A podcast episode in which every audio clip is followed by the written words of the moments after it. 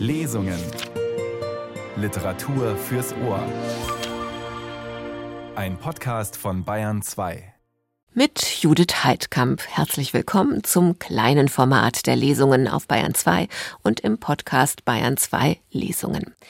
Zu Weihnachten für Sie von uns zweimal preisgekröntes, beziehungsweise vergangene Ausgaben zu einer Autorin und einem Autor, deren Bücher dann später im Verlauf des Jahres preisgekrönt wurden. Tonio Schachinger war da längst hier zu Gast gewesen mit Echtzeitalter, für das er im Oktober den Deutschen Buchpreis bekam. Morgen mehr dazu. Und Caroline Wahl war auf diesem Platz im Mai zu hören. Und im November haben Sie, die Bayern 2 Hörerinnen und Hörer, Ihrem Debütroman 22 Bahnen dann den Bayern 2 Publikumspreis verliehen. Ich bedanke mich jetzt auch mal hier bei allen Leuten, die für mich abgestimmt haben. Und ich freue mich sehr, dass ich mich gegen diese doch sehr bekannten SchriftstellerInnen durchgesetzt habe. Und tatsächlich, da standen ja zum Beispiel zur Wahl Dörte Hansen und Ewald Ahrens und Robert Seethaler alle auch sehr hoch im Kurs beim Bayern 2 Publikum, aber die meisten Stimmen gab's im Voting doch für Caroline Wahl und ihren Roman über zwei Schwestern und eine alkoholkranke Mutter, die kleine Freibadfreiheit, den Job an der Supermarktkasse und den Traum vom anderen Leben. Hier kommen noch einmal die Radiotexte zu Caroline Wahl und 22 Bahnen. Hafermilch Mandelmilch, Cashewmus, tiefgefrorene Himbeeren, Humus, Köln-Haferflocken, Chiasamen, Bananen, Dinkelnudeln, Avocado, Avocado, Avocado. Ich spiele, ich darf nicht hochschauen. Circa 30, männlich, schlaksig, rahmlose Brille, Levi's Shirt. Rate ich, sage 30,72 Euro. Schaue endlich hoch und als ich den Levi's Schriftzug sehe, ist das ziemlich cool und vielleicht sogar der bisherige Höhepunkt meines Tages. Es ist zwar eine jüngere Frau, aber das T-Shirt richtig zu erraten ist schon stark. Vier Stunden später lege ich die gut und günstig Variante von Miracoli-Nudeln, gut und günstig Haferflocken, Dr. Oetker Bourbon Vanillesoße und Vollmilch auf das Band. 4,06 Euro, sagt Frau Bach ich zahle, stopfe die Sachen in meinen Rucksack und renne zum Bahnhof. Zu Gast bei den Radiotexten am Sonntag ist Caroline Wahl mit ihrem ersten Roman 22 Bahnen. Herzlich willkommen. Freut mich, dass ich da sein darf. Beim Lesen habe ich ja eins sofort wiedererkannt. Im Supermarkt einkaufen, in der Schlange warten und sich dann so angucken, was die Leute vor einem aufs Band legen und daraus dann das zugehörige Leben fantasieren. Das machen Sie offenbar auch, stimmt's? Ja, auf jeden Fall. Ich glaube, ich habe mich jetzt geoutet offiziell, dass ich da mal drauf linse aber das mache ich immer mal wieder, ja. Das ist ja eigentlich ein intimer Einblick, ne? Also Bio oder nicht, wie kauft derjenige ein Frisch oder Dose, Fleisch oder kein Fleisch und Alkohol, Süßigkeiten. Ja, total. Ich finde, das, was da auf dem Band liegt, sagt so viel über die Einkäufer aus. Auch was ich da drauf lege, sagt so viel über mich aus und ist auch oft peinlich. Was legen Sie denn aufs Band? ja, weiß nicht. Oft ist es halt dann irgendwie so, dass man noch schnell Zigaretten holt, was Süßes und eine Cola Zero und davor ist so eine Biomutter und die denkt so, oh Gott, das arme Mädchen. Nicht mein Babysitter, denkt die dann. ja.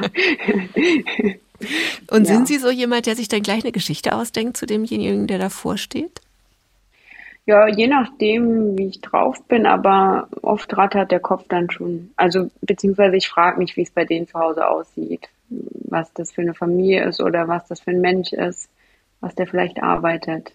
Das tut jedenfalls die Heldin, die Hauptfigur in ihrem Roman auch, Tilda, die an einer Supermarktkasse jobbt und immer erst auf das Band guckt und dann erst auf die Person, die bezahlen muss weil sie sich fragt, ob sie richtig geraten hat. Und neben der Supermarktkasse gibt es noch einen zweiten ganz konkreten, wichtigen Ort in ihrem Roman, der auch gleichzeitig so ein typischer Ort ist, den alle kennen, nämlich das Freibad. Die 22 Bahnen aus dem Titel, die kommen daher. Was bedeutet Freibad für Sie, Caroline Wahl? Ich glaube, Freibad bedeutet in erster Linie für mich Kindheit. Also so ein Traumort auch der Kindheit, wo man dann wahnsinnig gerne hingegangen ist und die Sommertage verbracht hat. Aber es ist auch irgendwie ein Ort, wo man alles ablegt, wo unterschiedliche Gesellschaftsschichten zusammenkommen und ihren Alltag hinter sich lassen und einfach abtauchen können. Ist es auch ein Ort, der etwas über Menschen verrät?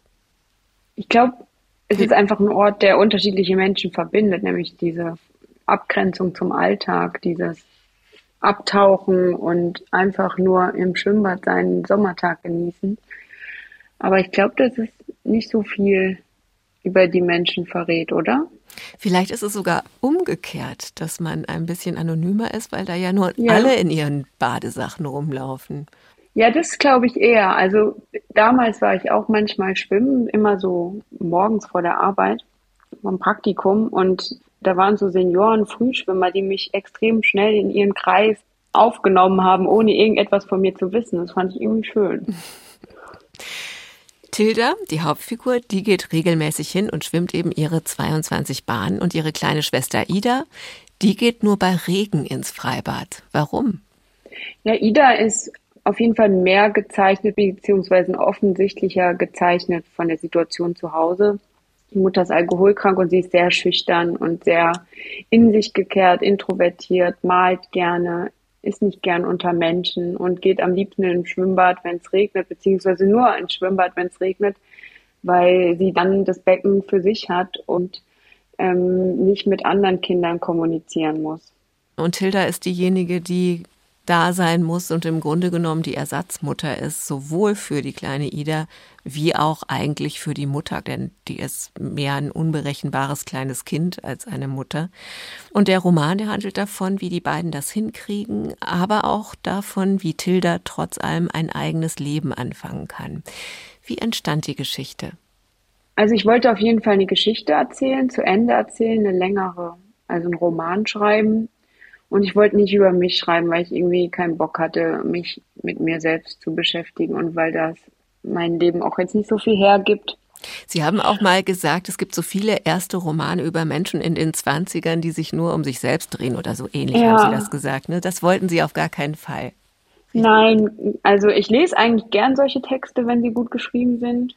Aber ich wollte irgendwie was Existenzielleres schreiben. Also damals habe ich eben gern, das ist, inzwischen habe ich schon so meine Antworten, die man immer wieder gibt, aber ähm, so ist es halt. Das waren so Texte wie Scherbenpark von Alina Bronski oder Das Mädchen von Angelika Klüssendorf, wo es halt um so Heldinnen geht, die ähm, total die schwierigen Voraussetzungen haben und sich durchboxen und so hart wirken, aber eigentlich ganz zerbrechlich sind. Und ich wollte auch so eine Heldinnenfigur schaffen. Und dann war Tilda eigentlich als erstes da und dann war irgendwie ihr Alltag da und dann ist es irgendwie alles geflossen. Und dann spielt ja Alkoholismus als Thema eine große Rolle, ein schweres Thema. Zum Umgang mit Sucht gibt es ganze Bibliotheken. Wie sind Sie denn an dieses Thema rangegangen? Ich weiß gar nicht, ob ich mir im Vorhinein so viel Gedanken gemacht habe. Irgendwie war es recht schnell klar, dass die Mutter Alkoholikerin ist. Und ich hatte Umgang mit einem Alkoholiker, nicht in der Familie, einfach so. Und dann habe ich mich da halt rein recherchiert mit Hilfe von Medizinern, Podcasts, Bücher, alles Mögliche und bin da reingetaucht. Haben Sie darauf Feedback bekommen, speziell auf diesen Aspekt des Romans, wie Sie mit dem Alkoholismus umgehen? Ich hatte total Angst davor, dass mir irgendwie Aneignung oder so vorgeworfen wird, weil es offensichtlich nicht so ist, dass ich eine Alkoholikerin oder ein Alkoholiker in der Familie habe. Ich bin sehr behütet aufgewachsen und da hatte ich total Angst vor, dass ich mich da rechtfertigen muss. Aber eigentlich ist es inzwischen eher so, dass nach den Lesungen auch schon Menschen kamen oder so, die meinten, dass sie selbst aus so einer ähm, Familie kommen oder dass sie vielleicht sogar selbst Alkoholiker sind und dass sie finden, dass das sehr gut darstellt und das berührt mich immer, also von allem Feedback irgendwie am meisten, wenn Leute sagen, dass das Buch denen irgendwie viel gibt und dann denke ich mir immer so, oh Gott, was erwidere ich darauf? Und was erwidern Sie? Äh, meistens sage ich einfach nur Dank und guck doof oder was weiß ich. Aber versucht es irgendwie auszudrücken, dass mir das schon sehr viel bedeutet. Es ist ja auch ein hoffnungsvoller Roman oder sagen wir ein positiver Roman, obwohl er diese schweren Themen beinhaltet. Die Unzuverlässigkeit, die Krankheit der Mutter steht aber auch gegenüber der Zuverlässigkeit zwischen den beiden Schwestern und der Zuverlässigkeit der Freunde und Freundinnen von Tilda. War Ihnen das von Anfang an klar, dass es einen positiven Ton haben würde? Ja, also die machen sich ja trotzdem irgendwie eine schöne Welt. Hat irgendwie so einen lustige, distanzierten Blick auf ihre Umwelt. Und ich glaube, ohne diese humorvolle, spielerische Perspektive wäre es noch unerträglicher, mit diesem Schicksal umzugehen. Sie haben ja auch schon viel Lob bekommen für Ihren leichten und auch witzigen Ton. Im ersten Buch, Sie haben es gerade schon ein paar Mal anklingen lassen, wie ist es denn jetzt, nachdem das Baby schon einige Zeit auf der Welt ist und auch Feedback bei Ihnen angekommen ist? Gucken Sie anders auf das, was Sie geschrieben haben? Es ist voll krass, dass Leute über meine Figuren so viel reden, über diesen Text so viel reden. Es ist immer noch absurd. Also ich muss mich manchmal echt kneifen. Xenia Thieling liest aus Caroline Wahls Debütroman 22 Bahnen. Die Regie führte Irene Schuck. In der Fröhlichstraße grüße ich ein Feigel, der Rasen mäht und nicke der jungen fünfköpfigen Familie zu, die vor ein paar Wochen in das hellblaue Haus neben uns eingezogen ist und gerade im Garten vor dem Haus grillt. Das Wohnhaus, in dem wir leben, ist das einzige Mehrfamilienhaus in der Straße und sieht an diesem Sommerabend neben den Einfamilienhäusern, vor denen fröhlich Rasen gemäht und gegrillt wird, noch trauriger aus als sonst. Wie immer scanne ich die Fenster unserer Wohnung. Die Scheiben in unserer Küche sind beschlagen, Mama hat gekocht. Ich schließe schnell die Haustür auf, trete in den stillen, kühlen Flur und öffne die erste Tür, vor der eine Matte liegt, auf der Welcome steht, obwohl hier eigentlich niemand willkommen ist. Ich rieche Verbranntes und Curry. Curryhuhn, schätze ich, trete in die Küche und stehe im heißen Dampf. Ida hat den Herd bereits ausgemacht. Darauf zwei Töpfe, einer mit verbranntem Reis und einer mit einer verkohlten, undefinierbaren Currymasse. Ich öffne die Fenster und bin erleichtert, dass der Feuermelder noch nicht angegangen ist. Das wäre wieder mal peinlich gewesen. Auf der Küchenablage eine umgekippte Sahne, Mehl, sämtliche Gewürze, die wir besitzen. Eine Schublade steht offen, auf dem Boden der Inhalt der Schublade. Lose Nudeln, Cornflakes, Paniermehl, Haferflocken und ein leeres Weinglas. Sie hat irgendwas gesucht. Vermutlich hat sie nach der gescheiterten Suchaktion wütend ihre Kochsession beendet. Dass das Huhn allein, ausgepackt, auf dem leeren Esstisch liegt, sieht irgendwie gruselig aus. Ich friere es ein und öffne die Tür ins Wohnzimmer, in dem die Köchin auf dem Sofa liegt. Ihre braunen Haare hängen ihr im Gesicht, ihr Mund ist leicht geöffnet. Das befleckte weiße Sommerkleid erinnert an den Latz eines Kleinkindes, eines weintrinkenden Kleinkindes. Mama zieht gerne Kleider zum Kochen an, weil sie meistens gut drauf ist, wenn sie den Entschluss trifft zu kochen. Diese Curry- und Rotweinflecken werde ich nicht rausbekommen. Das Teil muss in den Müll. Das körperbetonte Kleid in Häkeloptik habe ich ihr letztes Jahr zum Geburtstag geschenkt und es ist ihr inzwischen sowieso viel zu groß. Ich streiche ihr die Haare aus dem blassen Gesicht und lege ihr ein Kissen unter den Kopf, sage, Du dummes Huhn, was sie natürlich nicht hört, weil sie tief und fest schläft, verlasse das Wohnzimmer und klopfe an Idas Tür. Zweimal schnell, kurze Pause, dreimal langsam und öffne sie. Ida malt, wie immer. Mama hat wieder gekocht, sagt sie leise, ohne von ihrer Zeichnung hochzuschauen. Ich? Ich weiß. Hast du schon was gegessen? Ida schüttelt den Kopf. Ich. Ich mach uns Miracoli-Nudeln? Ida. Miracoli oder gut und günstig? Miracoli, lüge ich. Ich beseitige das Schlachtfeld in der Küche, koche die Nudeln, rufe Ida. Wir essen. Ida will heute nicht reden. Wir putzen Zähne, ich bringe sie in ihr Zimmer, sie legt sich in ihr Bett und ich setze mich auf die Bettkante. Ich. Morgen soll es regnen. Ida. Ich weiß. Ich. Schwimmbad? Ida. Ja. Ich. Gut, dann schlaf gut. Hab dich lieb.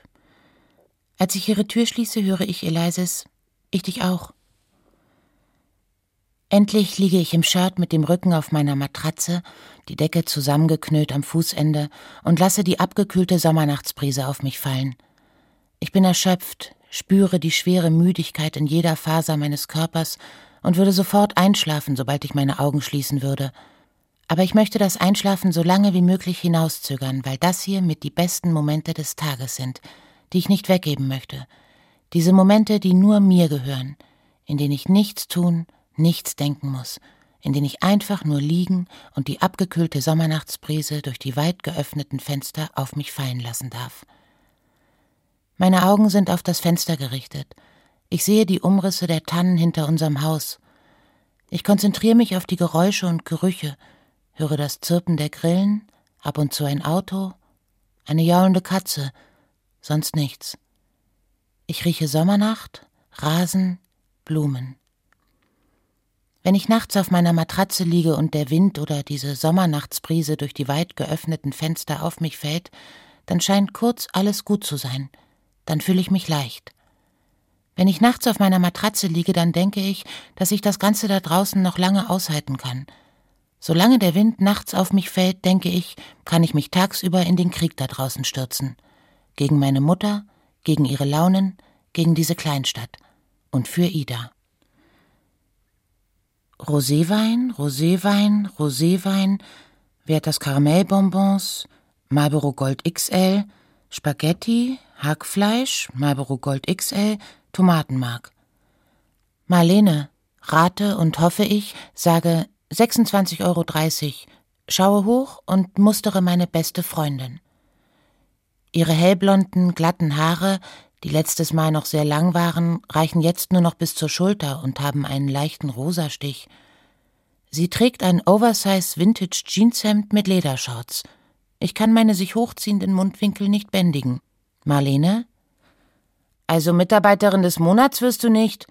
Ist es nicht deine Pflicht, jeden Kunden zu begrüßen? Musstest du sowas nicht unterschreiben? Steht das nicht in deinem Arbeitsvertrag? Na egal. Wie lange musst du noch arbeiten? Heute Abend ist der Rave. Bist du ready? Begrüßung à la Marlene. Ich. Hi, Marlene. Welcher Rave? Ich war davon ausgegangen, dass wir heute Abend alle entspannt auf dem Grundstück abhängen, ein bisschen trinken, ein bisschen rauchen, so wie früher. Bei dem Gedanken an einen tanz- und zeitintensiven Rave spüre ich meinen müden Körper umso mehr und gähne. Marlene, Alter, deswegen bin ich doch dieses Wochenende in Germany. Ich hab dir schon so oft davon erzählt. Leon, Kilian und so starten auf dem Grundstück einen Rave. Alle kommen. Ich. Ich dachte, die sind in Berlin. Marlene.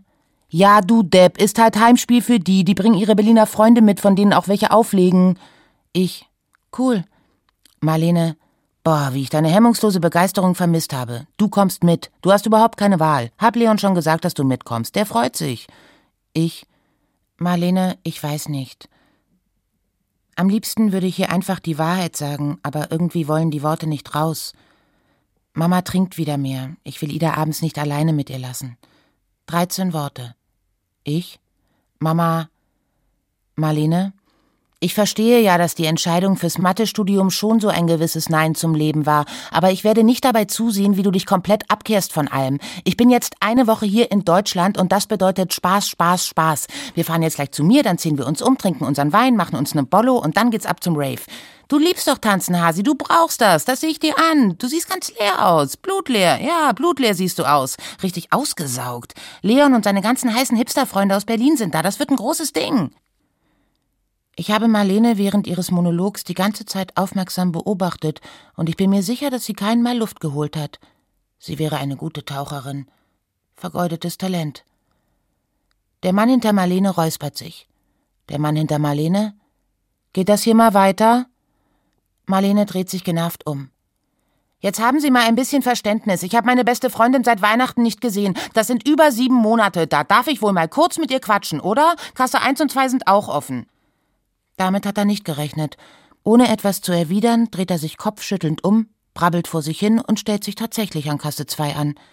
Was habe ich diesen Terrorzwerg vermisst? Wie immer zeigt das Monster am folgenden Tag Reue. Und auch am darauffolgenden hat Mama sich zwar nicht entschuldigt, dafür aber die Wohnung aufgeräumt. geputzt und auch die obligatorischen Spiegeleier gebraten, während Ida und ich schweigend gemalt und gerechnet haben. Sie brät meistens Spiegeleier, wenn sie Scheiße gebaut hat. Ida und ich hassen inzwischen Spiegeleier. Früher hat sie oft Toast Hawaii gemacht, aber dann haben in der Regel Zutaten gefehlt und Knäckebrot mit überbackenem Scheiblettenkäse oder Toast mit einer Ananasscheibe belegt schmeckt einfach scheiße. Deswegen gibt es jetzt fast regelmäßig, im Schnitt alle zwölf Tage, Spiegeleier. Es ist sozusagen unser Familienritual. Wenn Mama abends über die Stränge geschlagen und noch mehr getrunken hat als sonst, uns angeschrien hat oder wir mal wieder ihre Haare halten mussten, während sie über der Kloschüssel hing, dann schmeißt sie am nächsten Tag Eier in die Pfanne. Nach den Spiegeleiern reißt sie sich meistens zwei, manchmal sogar drei und in den seltensten Fällen vier Tage lang zusammen, leistet uns in der Küche Gesellschaft, isst mit uns, trinkt weniger oder weniger offensichtlich und liegt nicht so viel auf dem Sofa herum. Nach der Reuephase findet sie aber schnell in ihr Muster zurück, eigentlich umgehend. Es ist, als würde ein Schalter umgelegt, eine Entscheidung, die sie trifft. Ab jetzt bin ich wieder Kacke. Drei, zwei, eins, go. Mineralwasser mit Kohlensäure, Mineralwasser mit Kohlensäure, Kinderschokolade, Cola-Kracher, Cinni-Minis, Line-Cereals, Smiley-Fries, Vollmilch, Vollmilch, Fischstäbchen, Tüte von der Fleischtheke, Toastbrot, Nutella, Nektarinen, Paradiescreme Vanille, Paradiescreme Karamell, Paradiescreme Stracciatella. Mitte 30, weiblich, definitiv Mutter. Bisschen assi. Rate ich, sage 32,49 Euro. Schaue endlich hoch und als ich in Viktors Gesicht blicke, kann ich mir ein Grinsen nicht verkneifen. Ich. Organisierst du einen Kindergeburtstag? Er lächelt kurz. Er sollte wirklich öfter lächeln. Karte, sagt er und steckt sie rein, packt die Einkäufe in seinen weinroten Reisentilkorb, nickt zum Abschied und geht. Er hat tatsächlich einen Reisentilkorb. Ich komme nicht darauf klar, wie er sich da mit dem Korb beim Bäcker anstellt, und ich komme noch weniger darauf klar, wenn ich bedenke, was sich da in seinem Korb sammelt. Ich dachte, er isst nur Reis mit Fleisch oder bestellt etwas Proteinhaltiges, um die Nahrungsaufnahme hinter sich zu bringen und genug Energie und Muskeln für seine Schwimmeinheiten zu haben. Aber damit, dass er die Einkaufsliste eines Achtjährigen abzuarbeiten scheint, habe ich wirklich nicht gerechnet. Und dieser Reisenteekorb, der hat bestimmt seiner Mutter gehört. Ich war in der vierten Klasse, als Mama mir eines Tages feierlich das erste Mal ihren blauen Reisenteelkorb übergab, mit dem Vorschlag, dass ich von nun an den ein oder anderen Gang zum Supermarkt erledigen könne. Am Anfang hat sie mir noch eine Einkaufsliste geschrieben, und es war aufregend, so etwas Erwachsenes zu machen. Stolz habe ich den Wagen durch die Regale geschoben und ewig gebraucht, die Sachen alle zu finden. Irgendwann habe ich keine Liste mehr bekommen, und eine Zeit lang sah meine eigene dann so ähnlich aus wie Viktors, nur dass die gut und günstig Varianten der Markenprodukte, Billigfleisch und weder Obst noch Gemüse in den Korb kam. Aber irgendwann oder vielmehr seit Ida da war, habe ich angefangen darauf zu achten, dass wir uns halbwegs gesund ernähren, damit wir groß und stark werden. Professor Klein öffnet die Tür und als ich grüßend an ihm vorbeigehe, sagt er, Frau Schmidt, kommen Sie bitte heute nach dem Kolloquium in meine Sprechstunde. Was will er? Nervös sitze ich in dem Raum und höre den anderen nicht zu, die die ersten Ideen für ihre Thesen diskutieren. Habe ich zu oft gefehlt in letzter Zeit? Ich zähle Professor Kleins Sitzungen, in denen ich nicht da war, und merke erschrocken, dass ich es dieses Semester ein wenig übertrieben habe. Vielleicht war es falsch zu denken, dass ich meine sporadische Anwesenheit mit guten Noten kompensieren kann. Ich dachte, es gibt ein stilles Abkommen zwischen Professor Klein und mir. Ich fehle ab und zu bis häufig, dafür löse ich alle Übungszettel und Klausuren ohne Fehler. Was sage ich ihm? Die Wahrheit auf keinen Fall. Meine Mutter ist Alkoholikerin. Ich lasse meine kleine Schwester ungern allein mit ihr. Und die Straßenbahnfahrt zur Uni dauert länger als eine Stunde. Ich könnte ihm erzählen, dass ich das Arbeitspensum in meinem Nebenjob erhöht habe, weil meine Mutter zurzeit nicht arbeitet. Oder ich lüge, dass ich verliebt bin und in einer romantischen Fernbeziehung stecke. Letzteres wäre für den strengen und nüchternen Professor Klein so unangenehm, dass er die Ausrede vermutlich umgehend akzeptieren und mich rausschicken würde, sobald ich mit der Schilderung von Details starten würde. Wir haben uns auf einer Dating-App kennengelernt. Er heißt Robert und ist Schauspieler. Nach dem Kolloquium gehe ich sofort zu seinem Büro und warte, bis er kommt und mich einlässt. Ich werde das mit dem Arbeitspensum sagen, weil das ja auch stimmt und ich meinen Lieblingsprofessor nicht anlügen möchte, auch wenn die Vorstellung mit Robert ziemlich gut ist. Als wir einander gegenüber sitzen, beginnt er sofort. Professor Klein, Frau Schmidt, ich wollte mit Ihnen über Ihre Zukunft reden. Hilfe. Ich? Ich rede eigentlich grundsätzlich nicht über meine Zukunft. Professor Klein, grundsätzlich habe ich gegen diesen Grundsatz nichts einzuwenden, aber in diesem Fall hoffe ich, dass Sie eine Ausnahme machen. Ich nicke. Professor Klein, ich habe letztens im Seminar die ausgeschriebene Promotionsstelle an der Humboldt-Universität mit dem Schwerpunkt Wahrscheinlichkeitstheorie erwähnt. Ich werde nervös. Professor Klein, ich lege Ihnen stark ans Herz, sich zu bewerben und empfehle Sie natürlich gerne. Ich? Ich habe doch noch nicht mal meine Masterarbeit geschrieben. Professor Klein? Die schreiben Sie ja jetzt. Ist doch optimal so. Dann haben Sie einen nahtlosen Übergang vom Masterabschluss zum Promotionsbeginn. Es fühlt sich unwirklich an, als ich Professor Kleins Büro verlasse, und ich weiß nicht, wo ich hingehen soll. Ich lasse mich treiben, über den Campus, auf dem zu viele Leute sind, in die Altstadt, in der viel zu viele Leute sind, in das Wohngebiet am Stadtrand und immer weiter, während in meinem Kopf Chaos herrscht. Ich bin glücklich, aber auch verwirrt und traurig und müde und mein Auge zuckt und ich schwitze und ich fühle mich nicht in der Lage, irgendeine Entscheidung zu treffen. Berlin. Berlin wäre krass. Eine Promotionsstelle an der Humboldt-Universität in Berlin. Eine Promotionsstelle. Das langfristige Ziel war schon, irgendwann mal umzuziehen, aber nicht gleich nach Berlin und vor allem erst, wenn Ida groß und weit genug ist. Ich laufe an den Weinreben vorbei und keine Träne läuft mir das Gesicht hinunter, sondern Schweiß. Ganz kurz gestatte ich mir, an eine Zukunft in Berlin zu denken. Ich würde morgens mit der S-Bahn zur Uni fahren, in das Büro, das ich mir mit zwei anderen Promovierenden teilen würde, Dort würde ich rechnen und lesen und arbeiten, solange ich will. Dazwischen Mensa und Kaffeepausen.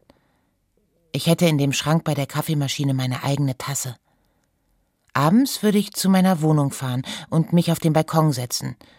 Vielleicht ein Bier oder ein Glas Wein trinken und Ida anrufen, während die Sonne untergeht. Sie würde mir von ihrem Tag erzählen, von den Jungs oder Mädchen, in die sie sich verliebt hat, von ihren Bildern, von Mama, der es mal besser und mal schlechter ging. Dann denke ich an Ida, wie sie Freitagnacht im Tweety-Nachthemd mit ihrem blassen, verängstigten Gesicht vor mir stand.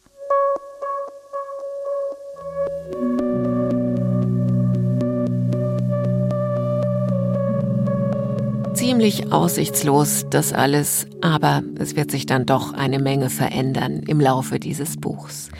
Die Schauspielerin Xenia Thieling hörten Sie hier bei uns in den Radiotexten.